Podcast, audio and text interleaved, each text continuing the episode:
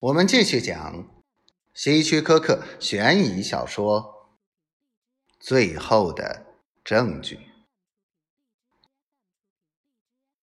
我父亲会假装出远门，然后突然回来，或者他外出不在家时，会雇侦探监视他。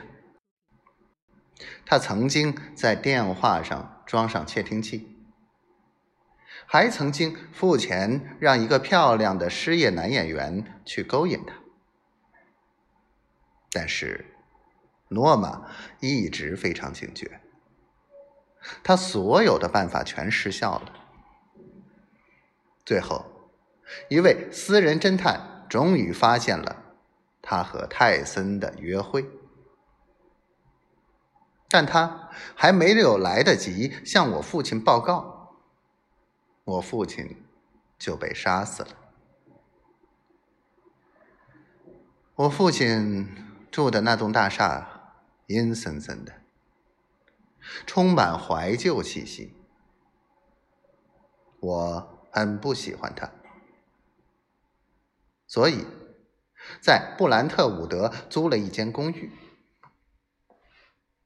但是，当我父亲被谋杀，那两个情人被逮捕后，我又搬回了大厦。我的主要动机就是要把整栋大厦彻底搜查一遍，找出证据。形势对我非常有利。我父亲没有雇仆人，他说他们爱把主人的一言一行。都传出去。我虽然雇仆人，但他们主要是白天来干活，晚上就只剩我一个人了。我希望能找出一些警察没有找到的证据。温斯特罗姆警官负责本案，他觉得我的想法很好笑。他都没有找到，我怎么可能找到呢？不过他并不反对我试试。我最想找到的就是那把德国手枪，以及那上面的指纹。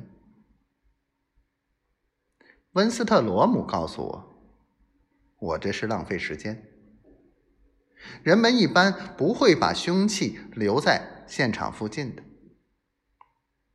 那把手枪，可能永远也找不到了。